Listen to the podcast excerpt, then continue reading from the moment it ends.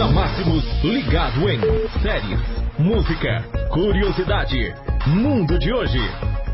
Ligado em de hoje, terça-feira, dia 5 de novembro. Uma ótima tarde para você que está sintonizado aqui na Rádio Máximos FM ou para você que está acompanhando a nossa live stream pelo Facebook. Fique à vontade por aqui.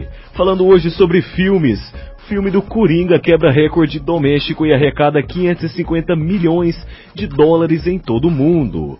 De acordo com a Deadline, o Coringa reuniu 56 milhões em terras Yankees nos últimos finais de semanas e chegou à marca de melhor bilheteria no final de segunda semana de outubro.